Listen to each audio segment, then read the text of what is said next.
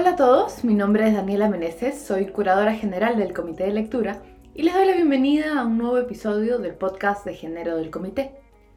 Esta semana nuestra invitada principal es Raquel Rothman, que acaba de publicar el libro Corazón con leche, el placer de conocerte.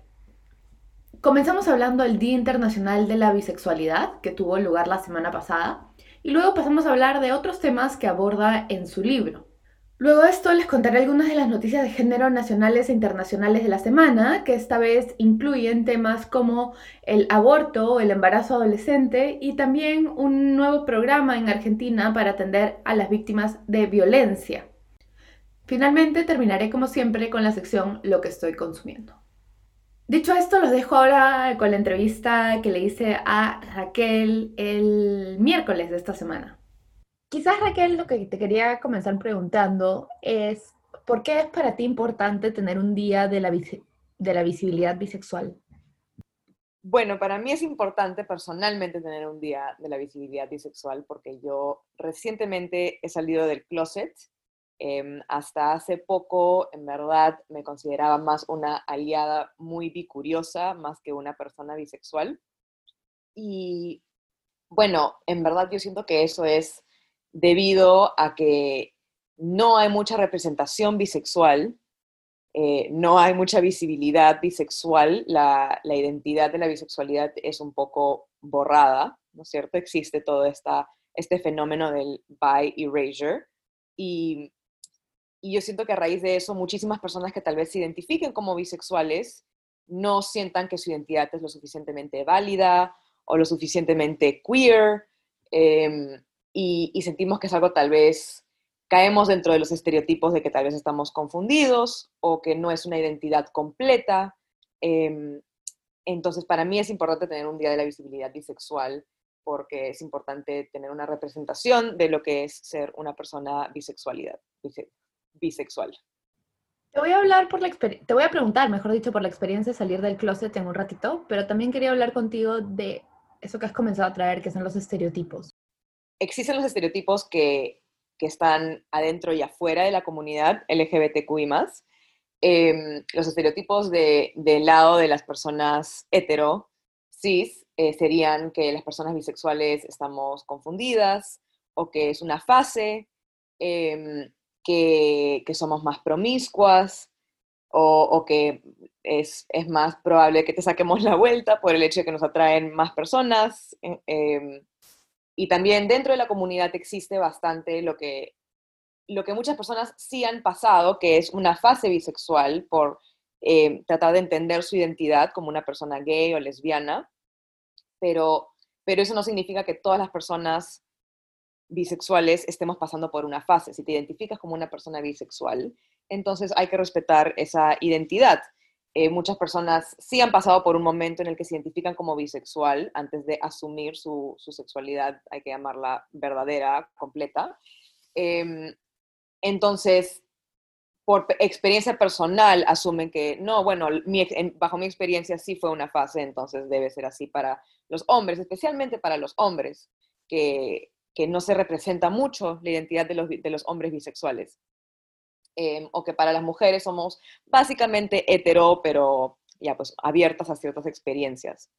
Em, entonces sí, hay bastantes estos estereotipos, o los estereotipos eh, donde nos sexualizan y, eh, lo usan más como para, para el male gaze y, para la idea de los tríos, pero esto, eso no es algo que, que todos queremos, a menos de que lo pidamos. ¿Y cómo, justamente eso, Iba, cómo respondes a estos estereotipos?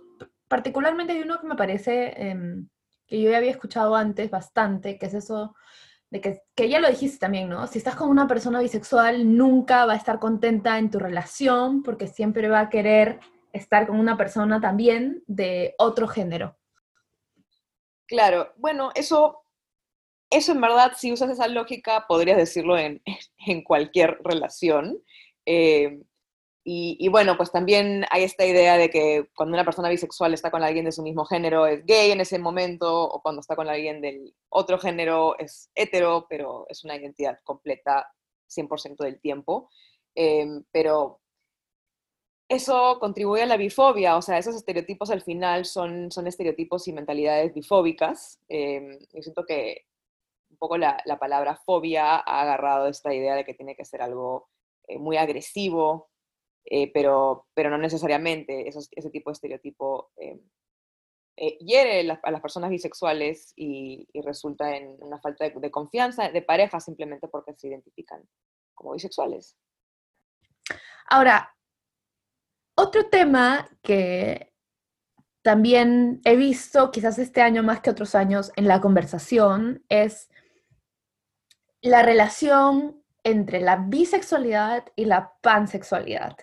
Entonces, mis amigas bisexuales con las que hablaba me decían que se sentían un poco atacadas a veces desde dentro de la comunidad LGBT porque eran cuestionadas que cómo iban a ser bisexuales y no ser pansexuales. Entonces, podemos ir un paso más atrás. ¿Me explicas qué es ser bisexual y qué es ser pansexual para comenzar?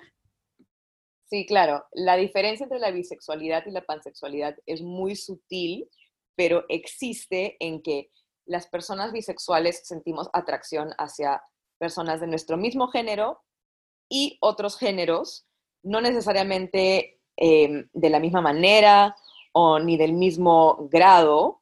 Em, tenemos esa capacidad de estar atraídas romántica y sexualmente a personas de más de un género. Ahora, eso se diferencia de la pansexualidad, que como pan todo, em, las personas bisexuales jamás hemos excluido a las identidades no binarias de nuestra atracción o a las personas trans de, nuestro espectro de, atracción, pero se diferencia entre la pansexualidad en que la las personas pansexuales se identifican de tal manera en la que básicamente, para ponerlo de manera más simple, no ven el género. Entonces, para, para, para esas personas no, no existe tanto eh, de esta misma manera o, del mismo grado. Para las personas bisexuales sí diferenciamos un poco la manera en que sentimos atracción hacia mujeres, hombres, personas no binarias, si este es el caso, pero las personas pansexuales básicamente están atraídas hacia personas. Hay muchas personas que usan los dos términos de manera intercambiable, eh, básicamente como un flux entre lo que sienten en ese, en ese momento con su sexualidad, que al final es muy fluida. Em, pero al final lo que la bisexualidad hace es retar la idea tradicional del género y de la sexualidad, porque es lo opuesto a lo que es la monosexualidad, que es estar atraída solamente hacia un género, ya seas gay o hetero, pero nada en el in-between. Y, esta idea del, monosexismo em, contribuye bastante a los, a los issues de como por lo que estamos hablando, de la importancia de que haya representación bisexual y visibilidad bisexual, porque en muchos casos se siente que los issues monosexuales son los que tienen mayor importancia, entonces en términos de activismo o de representación en arte, literatura, películas, televisión, em, se descarta un poco la idea de que hay una importancia detrás de que hayan personajes bisexuales, o sea, abiertamente y visiblemente bisexuales, no solamente como un, un passing by de que, hay curiosidad por aquí, o al final fue una fase o lo que sea. Em, entonces, la diferencia es muy sutil, pero al final eh, ambas identidades contribuyen un poco a la misma lucha de, retar un poco esta idea de solamente sentir atracción hacia un género. En tu libro, em, tú tienes un capítulo donde le das un montón de tiempo a explicar, digamos, estas categorías que yo creo que todavía mucha gente las siente lejanas o que no entiende todo lo que significan. Entonces quería aprovechar que te tengo acá en la entrevista para que me hables un poco de algunas otras identidades y orientaciones de género. Quizás comenzando por la pregunta, ¿qué diferencia una identidad de género de una orientación? Bueno, sí, la, identidad de género y la orientación sexual se diferencian en que la identidad de género es algo propio, es la manera en que tú te ves a ti misma, mismo, misme, si es que te identificas con el género que te han asignado al nacer por tu sexo biológico, por, tu anatomía genital. Em, y es como, es como tú te sientes, es tu, es, tu psicología, es algo muy, muy personal. Es como tú al final vas a, terminar, expresando tu identidad de género y la manera en que las personas te perciben. Eh, la orientación sexual es hacia quién sientes atracción. Puede ser una persona me pongo de ejemplo, yo soy una persona cisgénero, a lo que, lo que significa que he nacido en el cuerpo de mujer, femenino, con vagina, y me identifico de tal manera, pero soy una persona bisexual. Me atraen las mujeres, los hombres, las personas no binarias. Em, pero puedes ser, por ejemplo, una mujer trans, es decir, naces en el cuerpo, entre comillas, masculino, te identificas como una mujer, pero sientes atracción hacia mujeres. Entonces, eres una mujer trans lesbiana, porque al final tu orientación sexual es, eres una mujer y te atraen las mujeres. Entonces, te identificas como lesbiana. Quedándome un poco en tu capítulo, em, también te quería preguntar por salir del closet. Tú tienes una parte donde das o sea, creo que salir del closet es una experiencia muy personal, que es, difícil dar como una guía eh, que le va a servir a todo el mundo, pero das algunos puntos. Entonces quería preguntar si puedes hablarnos de eso, de algunos puntos que, te, que consideras importantes en el camino de salir del closet y de cómo ha sido para ti. Sí, bueno, em, salir del closet quiero que comenzar por decir que es un privilegio enorme, no todo el mundo logra hacerlo eh, por su em, por su, por su entorno, por tal vez la, la, familia con la que viven o, o, el país o la ciudad en la que viven, que sea muy conservador, muy, cerrada. Eh, entonces es un privilegio enorme. Yo creo que lo más importante antes de, de, decidir si vas a salir del closet es tener una, una red de apoyo, eh, ya sean amigos, amigas, amigues, eh, personas mayores, si es que eres eh, más joven, tal vez algún, algún pariente de la comunidad LGBTQI o alguien que tenga una mente más abierta em, y que te pueda ayudar si es que algo ocurre en, tu casa y, tengas que irte a algún lugar por un tiempo. Em, también em, salir del closet y, expresar tu identidad de género tu orientación sexual, lo que sea, también te hace más un, un target. Entonces, cuanto más visible eres, también por lo menos en una sociedad en donde la discriminación contra la comunidad LGBTQI es, es, es grave, em, cuanto más visible eres, aunque te sientas mejor por el hecho de que te estás expresando de la manera en que te identificas, eh, también te pone más a riesgo. Entonces también entender el, el, contexto en el que estás, el entorno en el que estás y también cuidarte de esa manera. Em, y, y, bueno, eh, entender que también la orientación sexual como la identidad de género también es algo que va fluyendo y que, que también es algo de lo que vas aprendiendo a lo largo de tu vida. Entonces, em, no sentirte tan amarrado a los, a los constructos sociales de lo que son la identidad de género y la orientación sexual y si es que te sientes de alguna manera, es tu decisión identificarte de, esa, de esa, manera y, tú, y tú tienes todo el control porque es, es tu identidad. Entonces, si te sientes confundida sobre tu identidad bisexual, em, pero sientes que sientes atracción hacia personas del mismo género o, de otros géneros, puede ser que lo seas, ¿no es cierto? Y no, no es que necesariamente em, tienes que encontrar la definición del libro para, para poder identificarte de una manera. Las etiquetas están ahí para, para ayudar a las personas a darse cuenta de de que existen diferentes identidades y que tal vez algunas personas se sientan identificadas con la definición y todo bien con eso, pero también si es que no encuentras algo que te identifica completamente al 100% y quieres usar cinco términos para identificarte, eso también es completamente válido con que tú te sientas de esa manera y, y, logres sentirte cómoda, cómoda con, con esa identidad. ¿Y cómo fue tu experiencia personal de salir del closet? Creo que fue después de que ya habías escrito el libro, además, ¿no? Sí. Al, menos como públicamente a...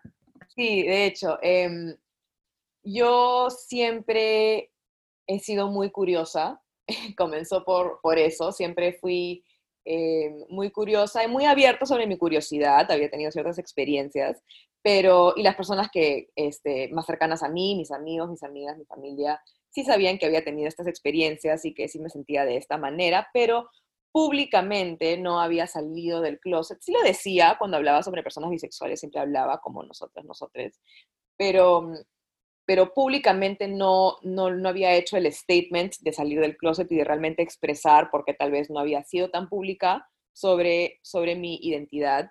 Em, yo sentía que como mi experiencia había sido bastante em, fácil, Eh, y, poco, muy poco desagradable, en verdad. Eh, fui acogida muy, muy bien. Em, no sentía que tenía el, el, struggle de la comunidad LGBTQI más, entonces para qué eh, decir que soy parte de si es que no, no he pasado por eso, pero en realidad no, la, la identidad LGBTQI más no tiene que ser un struggle, en verdad. Pero lamentablemente muchas personas lo, lo asocian con eso. Y, y, sentía que ya era importante, eh, dado a, todo lo que hemos hablado ya en este podcast de, de, la visibilidad bisexual y del bi erasure, que hayan representantes de la comunidad bisexual. Em, pero como ya hay tantas, este, Alex Hernández Muro, Pamela Vallejos, Gabriela Ferrucci, este, son activistas bisexuales increíbles em, y, tiene que haber más visibilidad sobre la bisexualidad. Entonces decidí salir del closet, contar mi experiencia, eh, porque tal vez antes no, me sentía tan cómoda hablando sobre el tema em, y ahora, este, bye Pride Forever. Continuando con nuestra conversación, que como siempre tuve que editar un poco para que no dure horas de horas, le pregunté a Raquel a qué atribuía el éxito que había tenido su cuenta de Instagram. El éxito de la página ha sido porque hay una falta de conversación alrededor del tema. Em, y en un momento en el que todas las agencias de publicidad están tratando de agarrarse de esta idea del empoderamiento para vender sus productos, es importante que ese empoderamiento tenga sustancia verdadera y no solamente lo estén diciendo. Y qué mejor manera de empoderar a las personas que empoderándolas, enseñándoles a, a explorar su cuerpo y a entender cómo funciona su cuerpo y entender lo que necesitan para sentir placer en relaciones sexuales. Pero ¿cómo lidias? Ahí entras a una pregunta bien interesante sobre la que yo podría hablar horas, con, con no, no sentirte tú un, un producto más. Porque, sí, como dices tú, cada vez más marcas tienen este contenido de empoderamiento y tú te has vuelto como una gran página de sexualidad libre, etcétera, ¿no? Entonces, creo que ahí hay una cosa que debe ser bien difícil de navegar entre querer que tu mensaje llegue a más personas, pero no querer que tu mensaje se vacíe, ¿no? Sí. Sí, de hecho, de hecho es algo con lo, con lo que he lidiado, no soy perfecta. eh, yo creo que lo importante ahí es mantener una, cabeza clara y tener bien claro eh, tus valores y, entender eh, con qué marcas te estás afiliando y, con quién estás generando contenido eh, y a quién le estás dando tu plataforma también y a quién estás tú con tu privilegio, bueno, yo con mi privilegio, elevando las voces que tienen que ser elevadas y amplificando las voces que tienen que ser amplificadas y luchando por las luchas eh, que tienen que ser luchadas, por lo menos en, en, mi, en mi rubro. Em, y, repito, no soy perfecta y también tengo que, ganarme la vida de alguna manera, pero, pero también es importante em, tener tus valores claros y, hacer tu tarea, investigar cuando te contacta una marca para alguna campaña y si te están diciendo estamos tratando de ser inclusivas, eh, entender que no solamente te están agarrando a ti como la cuota inclusiva, sino que realmente demandar mejor de las marcas que te contactan. Y también chequear, estoy, estoy pensando no en un caso tuyo, pero en otro caso, marcas que te hablan porque tienen una línea inclusiva y entras a ver tus tallas y realmente llegan hasta el L. Este, Exacto.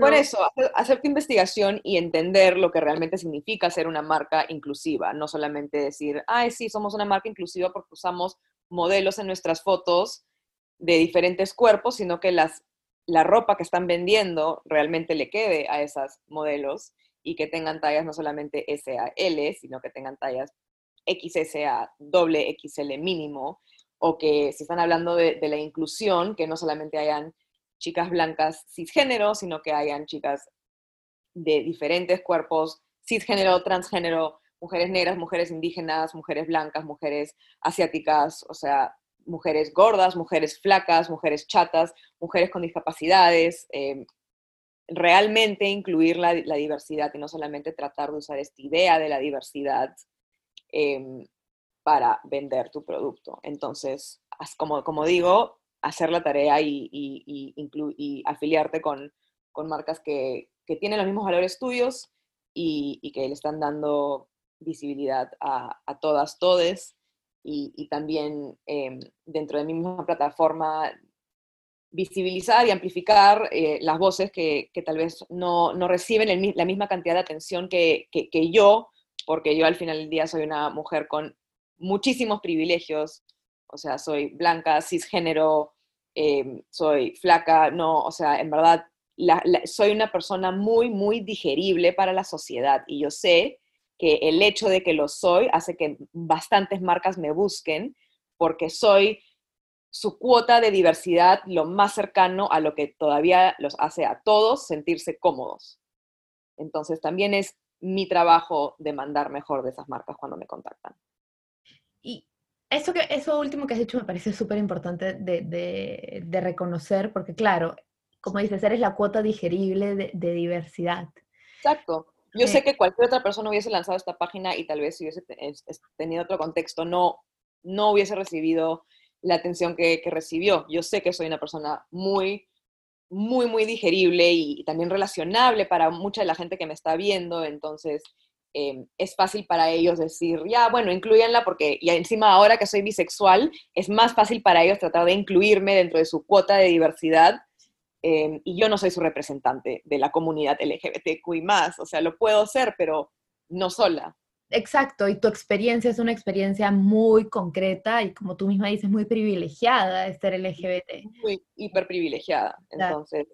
Sí, y creo que es importante que, tengamos estas conversaciones y como, como tú dices, eso que dijiste al principio, ¿no? O sea, el ser privilegiada no hace que yo, o sea, yo igual debo decir que, o puedo decir si quiero que soy bisexual, pero este, entiendo desde dónde este, me, me digo como bisexual ya para terminar, hablamos un poco más de el libro que ha sacado Raquel, que como digo se llama Corazón con leche, el placer de conocerte. En general, ¿qué puede encontrar la gente que encuentra tu libro? Y, y un poco, no solo qué va a encontrar, sino para qué tipo de personas crees que puede ser útil, desde edades hasta conocimiento. Sí, eh, bueno, el libro lo puedes encontrar en casi todas las librerías, Crisol, Ibero, SBS o en las páginas de Planeta Libros. Em, el libro es un libro sobre sexualidad básica femenina, dirigida más que nada hacia las mujeres cisgénero, pero el libro es súper inclusivo em, y, yo recomiendo que, que lo lea, o sea, yo estaba tratando de imaginarme lo que necesitaba a los 17 años, 16 años en el cole, cuando ya había sido, o antes, o antes, em, cuando ya había sido expuesta a bastantes de las, de las ideas que, en las que me explayo en el libro, pero desde un punto de vista pornográfico o, por, películas o, dirigido hacia, hacia el placer masculino, y no necesariamente buscando interiorizar y, realmente eh, entender, familiarizarte con tu propio cuerpo y lo que tú necesitas antes de enfocarte en otra persona. Em, entonces yo creo que es el tipo de libro que eh, cuanto más sabes, tal vez menos aprendes, pero igual siempre hay algo que aprender. Em, hay, hay, cosas, este, hay, hay datos desde cómo explorar tu propio cuerpo hasta cómo comprar un juguete, em, cosas, eh, un capítulo sobre identidad de género y orientación sexual, como habíamos hablado. Em, hablo sobre el deseo, el orgasmo, la virginidad, sexting, en verdad, em, la sexualidad para cuerpos diversos. Hay una entrevista con una mujer trans. Entonces, en realidad es, eh, tiene bastante información, es el tipo de libro que, que, lo puedes leer en orden o lo puedes leer esporádicamente, las partes que más te, más te interesan y más te dan curiosidad. Y, eh, los hombres también recomiendo que lo lean, por favor. y em, sí, yo creo que es un libro importante para tener en tu casa, para poder tener el vocabulario y, el entendimiento de conceptos básicos para poder, como trato de hacer, normalizar la conversación alrededor de la sexualidad. Eso es lo que yo pensaba también y me parece a mí personalmente un libro importante que tener si tienes hijos adolescentes. O sea, creo que como papá lo puedes leer y ya, bueno, es una decisión personal que tienes en tu casa, ¿no? Pero, pero creo que tenerlo en la casa y que tener como una guía en la que confíes en tu casa para que los papás, para que tus hijos puedan tomarlo si quieren y sepan, oye, acá tienes información buena. Sí, o también para, para poder un poco facilitar la conversación entre padres e hijos que em, tal vez no, no, se lo quieres dar a, tu hija o a tu hijo para que lo lean solos, pero tú familiarizarte con, las, con los temas y, y, tener un poco el lenguaje para navegar la conversación de una manera más normal, porque en realidad es un libro que es muy fácil de leer, eh, lo trato de, de, abordar con un poco de sentido de humor y de una manera muy relacionable, entonces si lo lees vas, vas a tener un entendimiento de una manera más creo que elemental de, poder aterrizar los temas con, tus hijos. Sí, y como dices, con un lenguaje, es como con el lenguaje adecuado también, o sea, que es el lenguaje correcto, no palabras como... Muy clínicas. Ni, ni, la, o sea, las palabras que se usan en lugar de decir vulva, dices... Ah, ya, claro, sí, y, y realmente como ponerte cómoda cómodo con, con, usar las palabras verdaderas de, los genitales y no, no, no estaría llamando los nombres cuchis. Exacto. Le agradezco mucho a Raquel por su tiempo y ya saben que el libro lo pueden encontrar en general en las librerías del Perú. Paso entonces ahora sí a las noticias. Quería comenzar contándoles que ayer jueves se publicó en el peruano la Ley de Trabajadoras y Trabajadores del Hogar. Les voy a contar algunas de las partes más importantes, pero es una norma que tiene más puntos y de hecho recomiendo que la busquen completa. Dicho esto, la norma dice, por ejemplo, que la edad mínima para realizar el trabajo del hogar es de 18 años, que los contratos además se celebran por escrito y se registran por el empleador en un aplicativo web que aprueba el Ministerio de Trabajo, que la remuneración no podrá ser menor al salario mínimo, a la remuneración mínima, mínima vital, que las trabajadoras y trabajadores del hogar tienen también derecho a una gratificación, tanto una, por una gratificación, un sueldo completo por fiestas patrias y otro por Navidad. Y también es bien importante que la norma dice que si es que el trabajador o la trabajadora no dispone de su tiempo libremente porque tiene que quedarse en el hogar o en el centro de trabajo a pedido del empleador, eso cuenta como horas de trabajo. Hay más normas, como digo, como los que los trabajadores y las trabajadoras del hogar tienen derecho a que se les otorgue los implementos de seguridad necesarios en el contexto del COVID-19. las trabajadoras tienen un descanso de 30 días remunerado luego de un año continuo de servicios. Otra disposición que creo que es importante es que el empleador tiene que darle las facilidades a las trabajadoras para que la jornada de trabajo doméstico les permita acceder, sea a la a la educación básica obligatoria o a la formación profesional o técnica. Es mucho más lo que podría decir porque la norma es más grande y tiene más puntos, entonces lo que quiero hacer es un podcast, como creo que ya les había adelantado, donde el tema central sea este. De todas maneras, en mi Instagram, que como saben es la malasangre.p, he dejado un resumen un poco más completo de la norma. Y también eh, lo que ponía ahí, que creo que vale la pena reiterar, que creo que un tema importante a considerar será cómo va a verse esta ley en la práctica, es decir, qué va a pasar y cómo se va a aplicar, cómo se va a fiscalizar. En ese sentido, creo que vale la pena hacer notar que la misma norma establece que todos los años el Ministerio de Trabajo tendrá, tendrá, que publicar en la segunda quincena de marzo información detallada respecto al cumplimiento de la presente ley.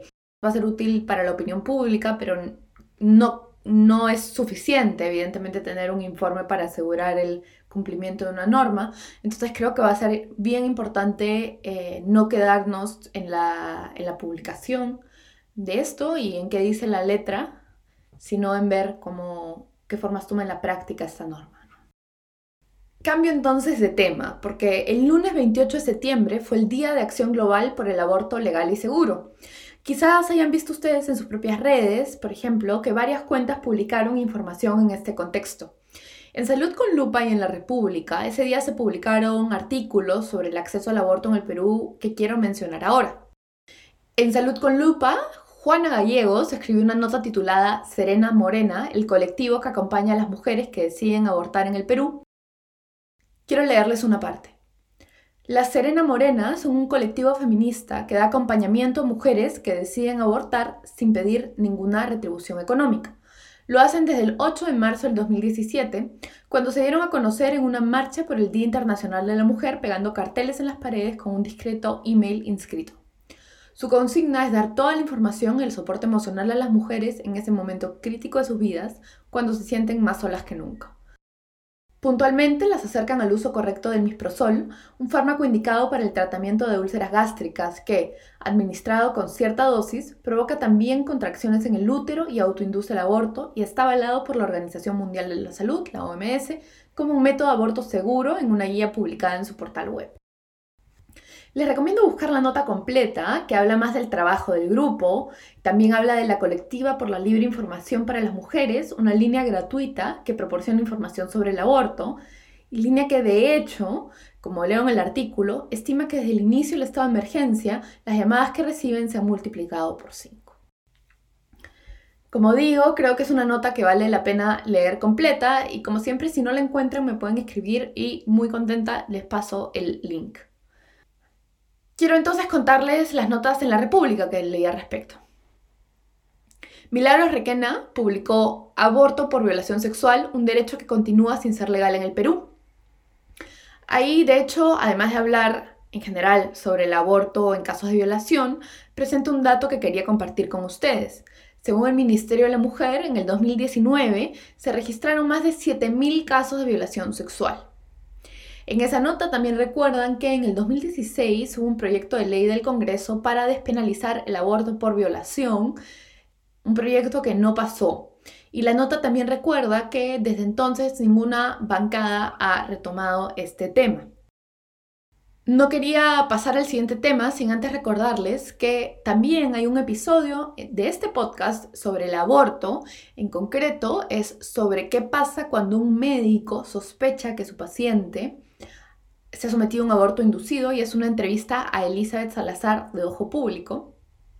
Lo pueden encontrar en internet, en nuestras cuentas, por donde escuchen nuestros podcasts del comité de lectura y también, como decía, me pueden escribir y se los mando. Llego entonces al último bloque de noticias nacionales que quiero compartir con ustedes y que tiene que ver con un tema relacionado, el embarazo adolescente. Como leo en RPP, el sábado fue el día central de la Semana de Prevención del Embarazo Adolescente. En un artículo en ese diario presentan un dato que les quiero compartir, que es que, según datos del INEI e difundidos en el 2018, 12.6% de las adolescentes o está embarazada o ya es madre. Otro dato que aparece en esa nota es que en el 2018 hubo 2.325 nacimientos de madres que tenían entre 12 y 14 años. Quiero citarles una parte de la nota. Al menos uno de cada 10 adolescentes en Perú está embarazada o ya es madre, una proporción que no desciende desde hace 30 años.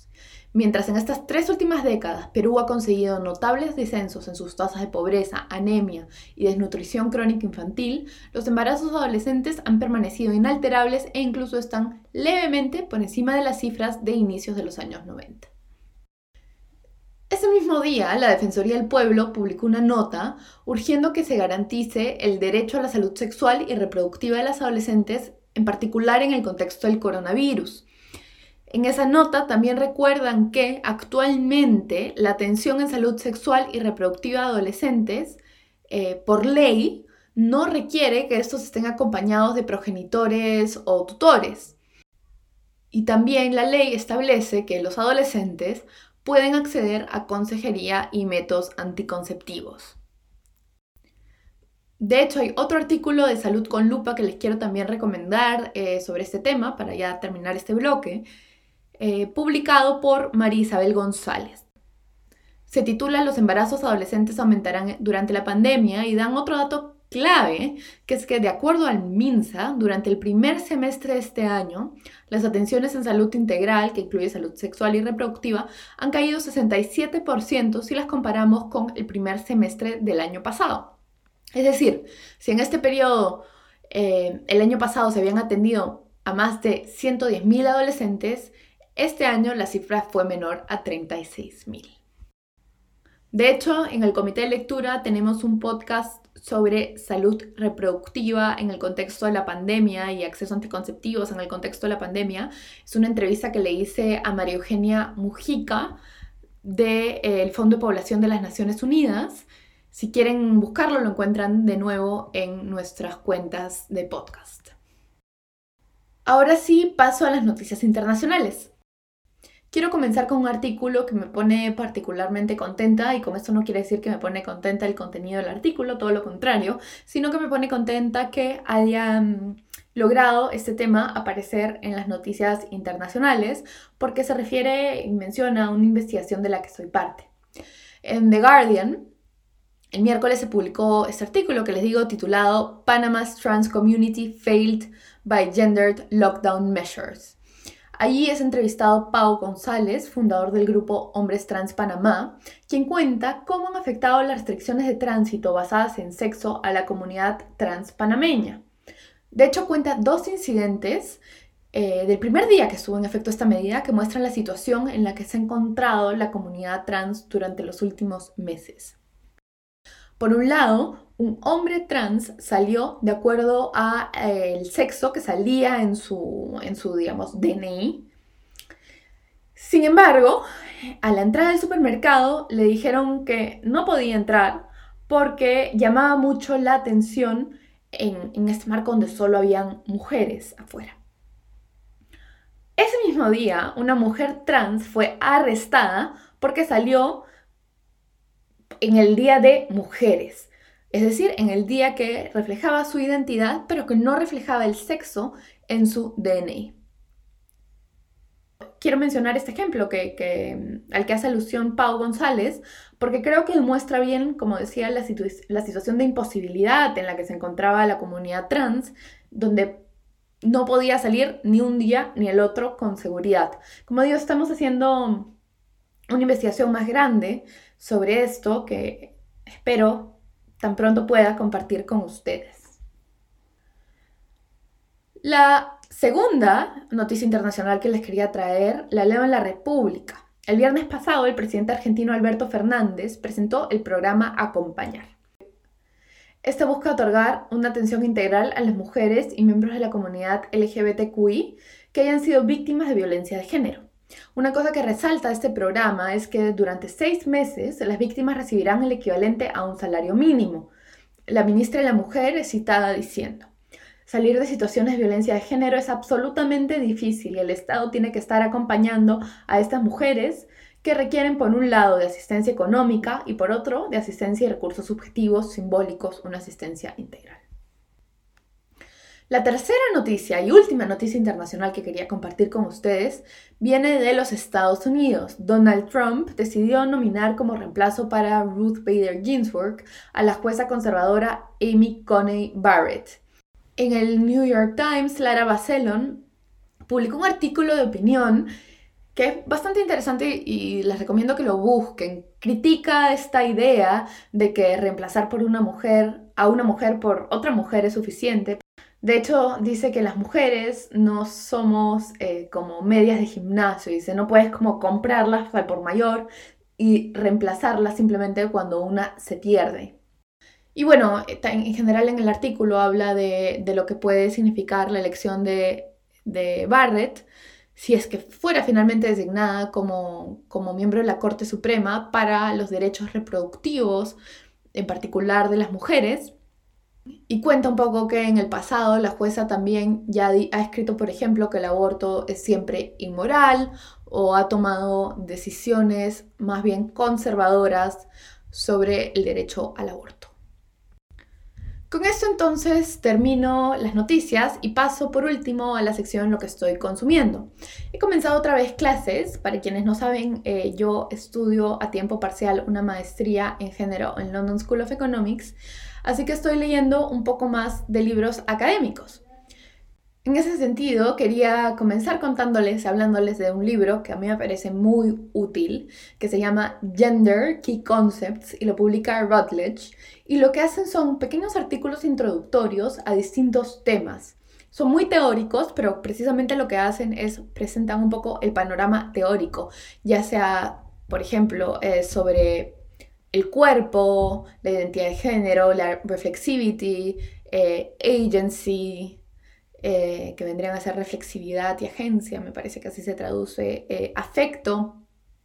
Son, como digo, artículos cortos, pero claros, que además ayudan a clarificar conceptos y a dar lecturas adicionales.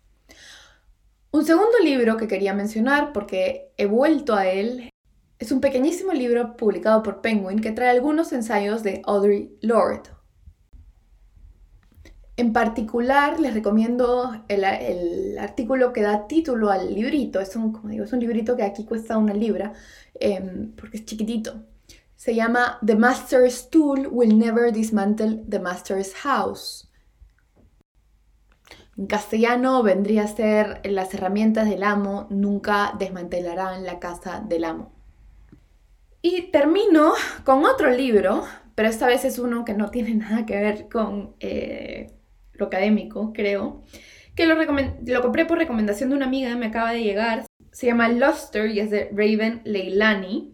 La verdad todavía no sé mucho más de esto, más que fue una recomendación de un amigo y de una amiga y que Sadie Smith lo recomienda. Es una novela, entonces les iré contando qué tal. Em, como digo, a veces me, me, gusta leer un poco a ciegas cuando vienen de, de alguien en quien confío. Así que les contaré qué tal. Tampoco quiero ver mucho de qué se trata porque si veo atrás siento que puedo eh, llevar a spoilers y prefiero entrar a estos libros sin ninguna idea. Así que bueno, si quieren hacer lo mismo pueden buscarlo o si no también pueden buscar de qué se trata en internet. Con esto yo los dejo por esta vez y hasta el próximo viernes. Un abrazo.